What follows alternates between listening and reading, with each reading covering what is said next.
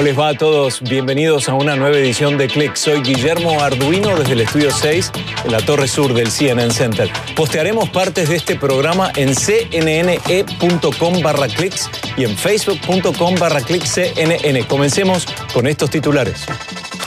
¿Por qué es importante?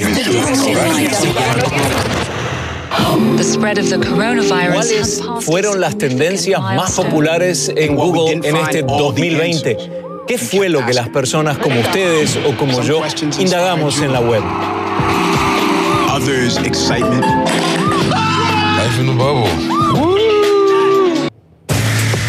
Y un importante implante en el cerebro podría regresar la visión a personas ciegas. Les hablamos de un experimento exitoso realizado en monos.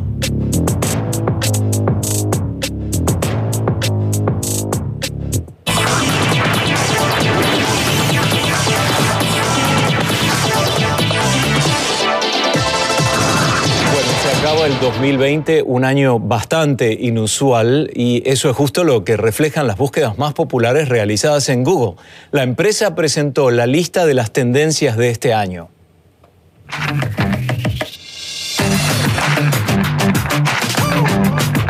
Y como era de esperar, los resultados de las elecciones y el coronavirus encabezaron la lista de búsquedas en Estados Unidos. También entre los 10 primeros de la lista está Zoom, Naya Rivera y PlayStation 5.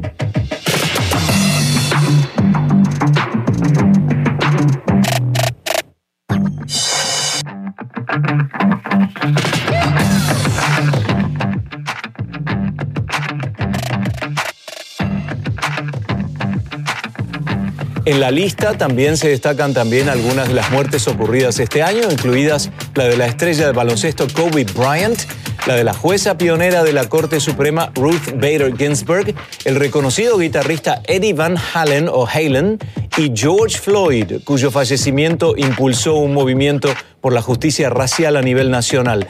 Hablamos con Jesús García, portavoz de Godú.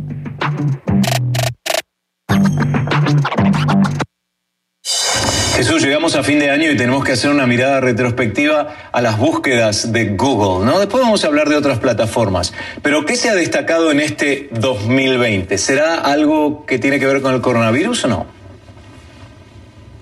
Eh, bueno, pues hay varias cosas que estuvieron en mente de todos. Primero, en las búsquedas de alta tendencia este año tenemos los resultados de las elecciones que de hecho estuvieron de alta tendencia no solamente aquí en Estados Unidos, pero también en, eh, a nivel global.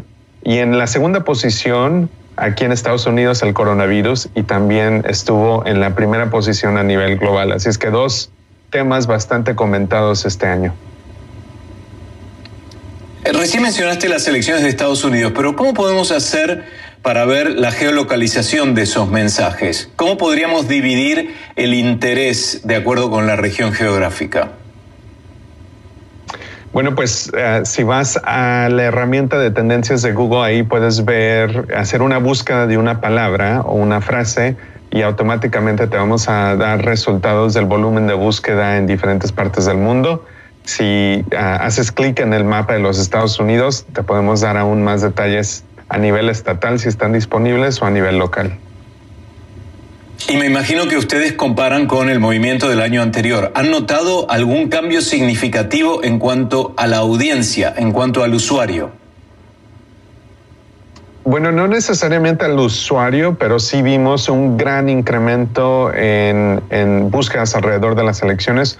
Obviamente sabemos que no supimos los resultados el día de las elecciones y creo que semana tras semana la gente estuvo buscando eh, más información sobre los resultados, sobre el estatus de, de, las elecciones en estados particulares, entre otras cosas. Así es que fueron un, en, conjunto, creo que fue eh, lo que lanzó el volumen a hacer la búsqueda de más alta tendencia.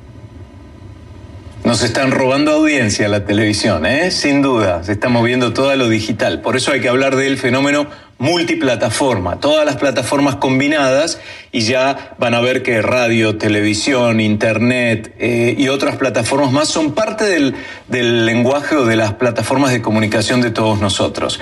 Hablemos un poco del entretenimiento. Me imagino, Jesús, que este año también se ha consumido mucho más en términos de películas, etcétera. ¿Qué es lo que vieron? ¿Cuáles fueron las películas más eh, buscadas? Bueno, tenemos las píldoras de mi novio, Sonic la película, 365 DNI, que de hecho es una película que estuvo disponible en Netflix. Eso es algo súper interesante que vimos durante la pandemia, que muchas de estas películas eh, se hicieron tendencia, aunque ya habían sido lanzadas hace varios años o habían estado disponibles eh, en servicios de streaming, pero fueron redescubiertas este año tras la pandemia. Y además me pregunto cómo es que se genera esa búsqueda. Probablemente una plataforma como puede ser HBO eh, Max o Netflix y demás, que van creciendo cada vez más, Disney Plus, que están imponiéndose en los hogares. Después vendrá cómo replica en Google, ¿no? En las búsquedas también, porque la gente por ahí recurre a Google después de haber recibido el estímulo a partir de otra plataforma que nada tiene que ver con ustedes, ¿no? Sí, eh, puede ser tan simple como una recomendación de un amigo o eh, quieres más información sobre la película si es que la ves en tu servicio de streaming. Eh, a mí sí me ha pasado muchas veces que a veces veo algo y hago una búsqueda rápidamente para ver eh, más información sobre la película o la serie o incluso de qué trata, ¿no? Hay, veces que estás viendo la serie o la película y quieres buscar un dato específico del que hablan ahí y pues te pones a buscar en Google. Exactamente, eso lo hago yo. Por ejemplo, estaba viendo The Crown o Versace para ver qué es ficción y qué es realidad, porque son series que por ahí tienen algo de verdad y algo de ficción. Entonces es importante que uno no se quede con la idea de lo que le dejó la serie 100% porque hay una cuestión creativa en el medio. ¿Y qué hay con YouTube? ¿Cuáles fueron los eh, ítems más buscados este año en esa plataforma? Bueno, pues mucha gente estuvo buscando música, ¿no? Sabemos que la música sobresalió eh, en cuanto a este año. También sabemos que muchos creadores estuvieron haciendo contenido eh, que fue totalmente diferente al que estaban haciendo tradicionalmente, ¿no? Y, imagínate los creadores que hacían videos de viajes, pues ahora se tuvieron que poner creativos aún más para, pues, ya sea reciclar algunos de sus contenidos o averiguar cómo hacer eh, viajes más a nivel local sin subirte un avión debido a la pandemia. Entonces vimos eh, también que muchos creadores estuvieron creando videos sobre los videojuegos. Los videojuegos se lanzaron muy alto en el mercado este año a nivel global y aquí en Estados Unidos. Mucha gente estuvo buscando eh, las consolas de juego. De hecho, estamos en todavía en plena búsqueda. Mucha gente está buscando las nuevas consolas de juego, pero eh, encontró refugio en jugar videojuegos y muchos de ellos acudieron a, estos creadores, a estos canales de YouTube para buscar información sobre los juegos, sobre el contenido. Y te puedo contar que yo sí eh, soy culpable de esa tendencia o añadí mi granito de arena a ella.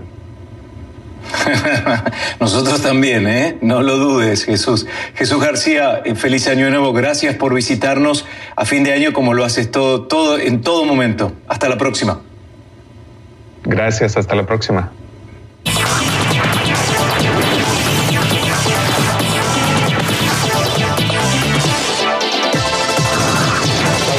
La inteligencia artificial llega con otros usos a los aviones militares de Estados Unidos. Es una tecnología que ayudó a pilotear un avión espía U-2 Dragon Lady durante un vuelo de prueba, según un comunicado de la Fuerza Aérea.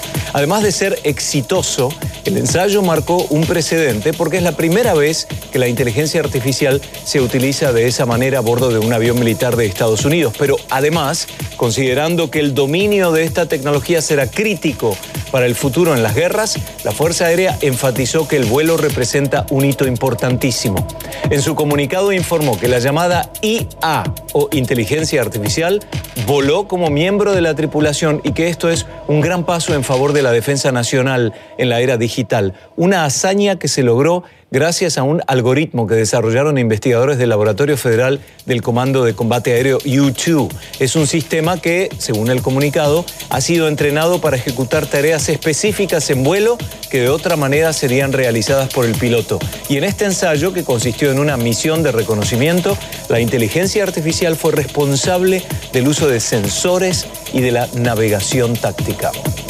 Estas y otras historias las pueden postear en redes sociales ustedes ¿eh? para dar difusión a este tipo de noticias. Las encuentran en cnne.com barra.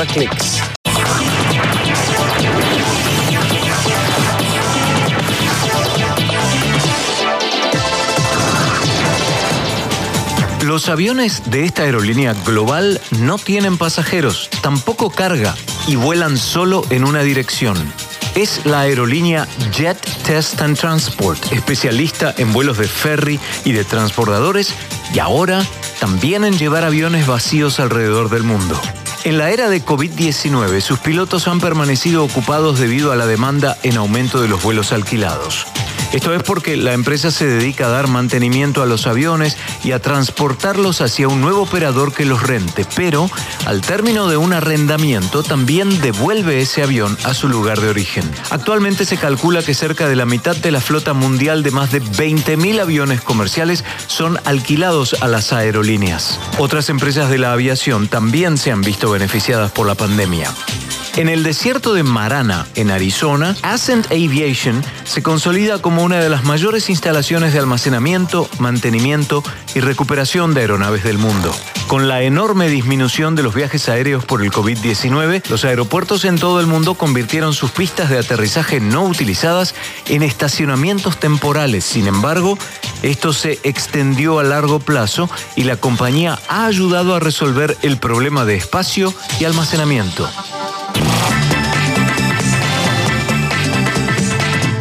Peculiar complejo turístico de lujo está en construcción en un desierto de Arabia Saudita. Se llama Sharan y es un complejo subterráneo. Este es un ambicioso proyecto que se construirá en piedra arenisca dentro de la Reserva Natural de Sharan, considerada Patrimonio Mundial para la UNESCO representa uno de los esfuerzos más recientes de Arabia Saudita por convertirse en un importante destino turístico.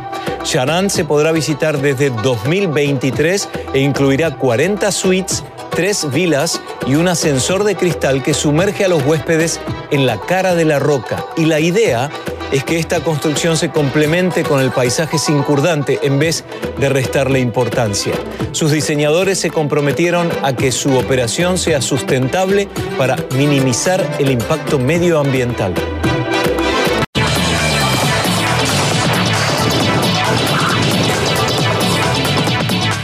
Y vamos ahora con dos avances científicos que podrían revolucionar el campo de la medicina.